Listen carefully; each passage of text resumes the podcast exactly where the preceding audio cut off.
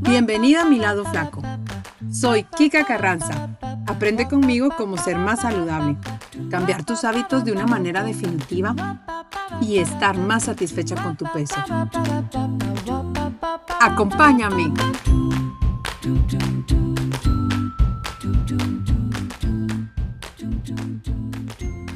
Hola y bienvenidos al podcast Mi lado flaco. Gracias por sintonizarme y estar escuchándome nuevamente.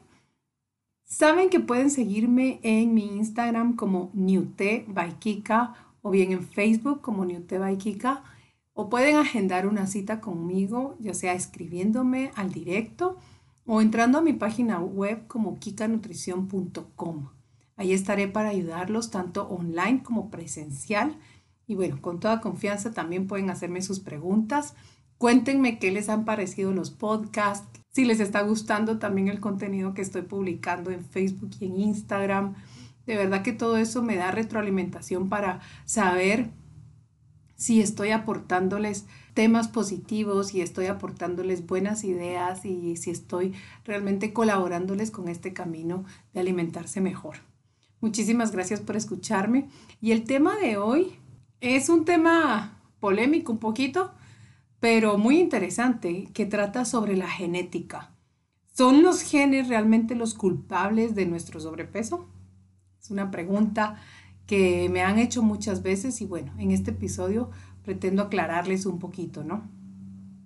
Todos tenemos diferentes tipos de genes. Nadie comparte la misma codificación genética, yo creo que eso es bien sabido.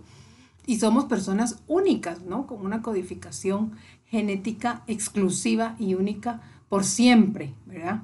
Y a lo largo de mi profesión he tenido pacientes que atribuyen su sobrepeso a factores genéticos debido a que su familia o algún pariente ha tenido sobrepeso, por algo, ¿no? El hecho es que los genes juegan un papel importante dentro del sobrepeso, pero no como a veces creemos que, es. En este podcast pues hablaremos del papel de los genes en nuestro peso y qué tanto realmente repercuten si tenemos algún tipo de obesidad o no.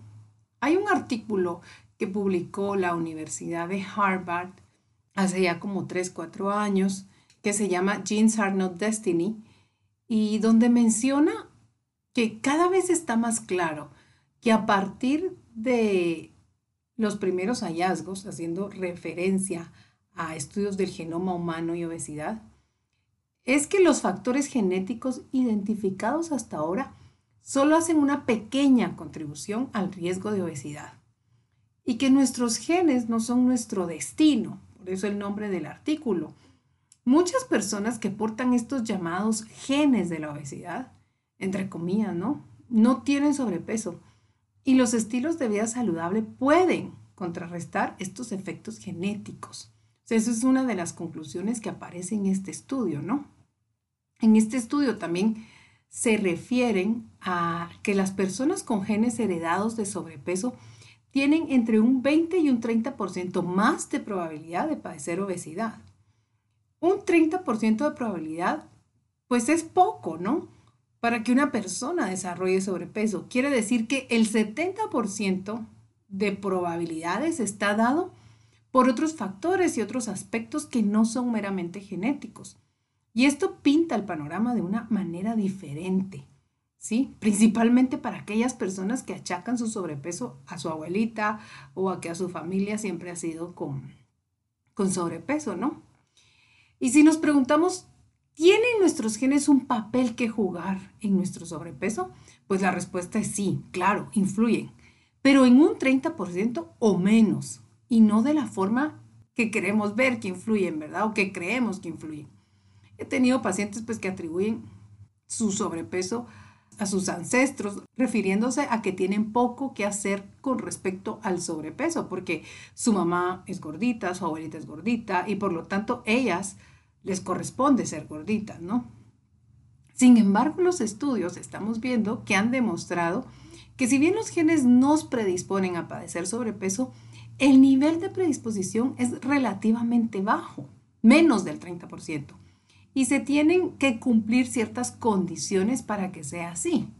Por ejemplo, estas condiciones puede ser que en el 2008 un estudio realizado por Andresen y sus colegas, lo pueden buscar en internet, demostraron que la actividad física compensa los efectos de este gen promotor de la obesidad. El estudio lo realizaron en más de 17 mil personas de Dinamarca y encontraron que las personas que portaban este gen de la obesidad y que estaban inactivas tenían un índice de masa corporal más alto que las personas que no tenían este gen, ¿no? Y, que estaban inactivas. O sea, sí les afectaba. Sin embargo, tener una predisposición genética a la obesidad no parecía realmente importar para las personas activas. Su índice de masa corporal no era más altos ni más bajos que los de las personas que no tenían el gen de la obesidad. O sea, este gen se anulaba a nosotros hacer ejercicio, no afectaba, ¿no? Descubrieron que las personas que portaban la variante del gen FTO, Fat Mass and Obesity Associated, y es el gen que promueve la obesidad, tenían un 23% más de riesgo de obesidad que las que no. Pero una vez más, estar físicamente activo redujo el riesgo, o sea, de padecer sobrepeso. Los adultos activos que portaban este gen FTO tenían un riesgo 30% menor de obesidad que los adultos inactivos que portaban el gen también. Quiere decir entonces que mi genética me predispone a sufrir sobrepeso, sí, siempre y cuando exponga estos genes a las condiciones necesarias para que así suceda. Exponga estos genes a la inactividad física y a una mala alimentación, para ser más concretos. O sea, mi sobrepeso está dado más por la exposición de mis genes que promueven la obesidad a un ambiente y un estilo de vida insano y además cada gen hace solo una pequeña diferencia en nuestro peso, menos del 30%, ¿ya? Si nos ponemos a pensar, hace 50 años, por ejemplo, había solo un 15% de obesidad en el mundo, pero en la actualidad estamos llegando casi al 40% de adultos con sobrepeso. Y estos son datos de la Organización Mundial de la Salud, ¿no? Solo un niño entre 5 y 19 años ha aumentado de manera espectacular. O sea, la infancia con obesidad ha pasado de 4% en 1975 a más del 18% en el 2016. Y los genes han cambiado del, no, del 75 al 2016. Realmente no.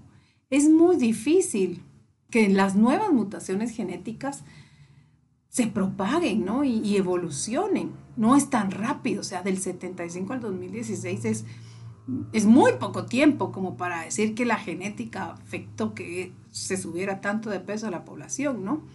Entonces la pregunta es, si nuestros genes se han mantenido prácticamente iguales desde el 75 hasta el 2016, que fue el estudio, ¿qué ha cambiado en los últimos 50 años que ha aumentado significativamente la tasa de obesidad en el mundo. ¿Qué ha cambiado? Y la respuesta es nuestro entorno y nuestro ambiente, definitivamente, ¿no? El entorno físico, social, político, económico, que influye en cuánto comemos y qué tan activos o inactivos somos. Los cambios ambientales que hacen que sea más fácil para las personas comer en exceso y más difícil para las personas realizar suficiente actividad física. Esto ha desempeñado un papel clave en el desencadenamiento del reciente aumento de sobrepeso y obesidad. Entonces nos damos cuenta que la genética realmente no es tan determinante, ¿no? Y bueno, estos estudios también han revelado, curiosamente, que la función de estos genes en su mayoría corresponden a funciones en nuestro cerebro, influyendo en áreas que juegan un papel en nuestros sistemas de control de energía y apetito. Por ejemplo, algunos de estos genes pueden afectar la recompensa o el placer que obtenemos o sentimos de la comida. Dependiendo de la combinación de genes que tengamos, nuestra experiencia con la comida puede ser diferente. El placer y la forma en la que probamos la comida puede ser diferente. Puede ser más fácil o más difícil para ti evitar el pastel de chocolate o dejar de comer incluso cuando sabes que estás lleno que para mí, por ejemplo, porque eso es de lo que se hereda de manera genética, no es en sí el porcentaje de grasa, sino la experiencia alimentaria, ¿no? Esto quiere decir que es otra perspectiva, ¿no? En la que los genes afectan nuestro sobrepeso. Principalmente afectan la manera en la que vemos la comida, afectan la experiencia alimentaria de cada persona con cierto tipo de comida o alimentos. O sea, nuestros genes influyen en la recompensa que sentimos por alguna comida y además influyen en qué tan rápido enviamos las señales de hambre o saciedad a nuestro cerebro. Es otra forma en la que los genes nos influyen, según estos estudios, ¿no? Si lo vemos de esta forma, me refiero a que algunas personas pueden tener una combinación de ciertos genes que pueden afectar sí negativamente la relación con la comida. Esto puede hacer que sea más difícil resistirte a algunos antojos, por ejemplo, o puede inclusive disminuir las señales que le dicen al cerebro que ya estás satisfecho o que ya estás lleno. Esto resulta en una sobrealimentación, entonces, ¿no? Puede ser para algunas otras personas más fácil disciplinarse para bajar de peso que otras. Puede que para ti, que me estás escuchando, sea más fácil resistirte a un pastel de chocolate que para mí, o al revés. O te gusten más las verduras, ¿no? Es más fácil para algunas personas resistirse a ciertas tentaciones que otras. Eso es lo que se hereda de manera genética, porque la experiencia alimentaria es diferente para cada tipo de persona. Así como nuestros genes son únicos para cada uno de nosotros, no puede existir una única solución que encaje para todos. Diferentes enfoques deben existir con el fin de reducir el peso efectivamente, y de ahí la importancia de planes especializados de intervención para tratar este tema. El trabajo sobre las interacciones genéticas y ambientales relacionadas con la obesidad aún realmente le falta mucho. Estos son algunos estudios como que están en pañales todavía, ¿no? La evidencia hasta ahora sugiere que la predisposición genética no es el destino, ¿no? No es tan determinante, no es lo que nos determina, ¿no? Muchas personas portan el llamado gen de la obesidad y no tienen sobrepeso. Más bien parece que comer una dieta saludable y hacer suficiente ejercicio puede muy bien contrarrestar parte del riesgo de obesidad relacionado con los genes. Lo cierto es que la mayoría de personas probablemente tengamos cierta predisposición genética a la obesidad. Si hablamos y nos vamos más lejos del mono primitivo y bueno, que estamos siempre con el mono primitivo, ¿no? Buscando azúcar y buscando grasa, pues obviamente estamos más predispuestos a la obesidad con, la, con tanta oferta de azúcar y grasa que hay en este momento, ¿no? Sin embargo, pasar de la predisposición genética a la obesidad en sí misma generalmente requiere algún cambio en la dieta, en el estilo de vida o en otros factores ambientales. ¿Sí? No es que vayamos a tener obesidad porque sí, ¿no? O sea, si comemos sanos, no tenemos por qué tener obesidad. Si tenemos predisposición genética y tenemos sobrepeso, quiere decir que han habido algunos cambios en nuestra forma de comer y en nuestra actividad física. Por ejemplo, algunos cambios que han pasado a lo largo de estos 50 años que estamos evaluando, que cambió considerablemente el porcentaje de sobrepeso, puede ser la disponibilidad inmediata de alimentos a todas horas del día, ¿sí? En lugares que en algún momento no existían alimentos ricos en calorías o muy calóricos, como por ejemplo antes, hace 50 años, no había comida en las estaciones de servicio o en las gasolineras, en las farmacias o en las tiendas de suministro de oficina. Ahí no había, no existía esta disponibilidad de alimentos, ¿no? Que ahora sí existe. También una disminución dramática en la actividad física durante el trabajo. Las actividades domésticas, el tiempo libre que pasamos, especialmente entre los niños, ¿no? También puede ser que ahora dediquemos más tiempo a mirar televisión, a usar computadoras, a realizar otras actividades más sedentarias que hace 50 años. No, ¿no? La gente era más activa físicamente. La afluencia de alimentos ultraprocesados o muy procesados como comida rápida y bebidas endulzadas con azúcar, eh, más campañas de marketing que nos están bombardeando todo el tiempo y que promueven su consumo ¿no? de estas comidas que hace 50 años obviamente no existía o no era tan intenso como es ahora. En conclusión, los ambientes saludables y los estilos de vida pueden realmente contrarrestar los riesgos relacionados con los genes.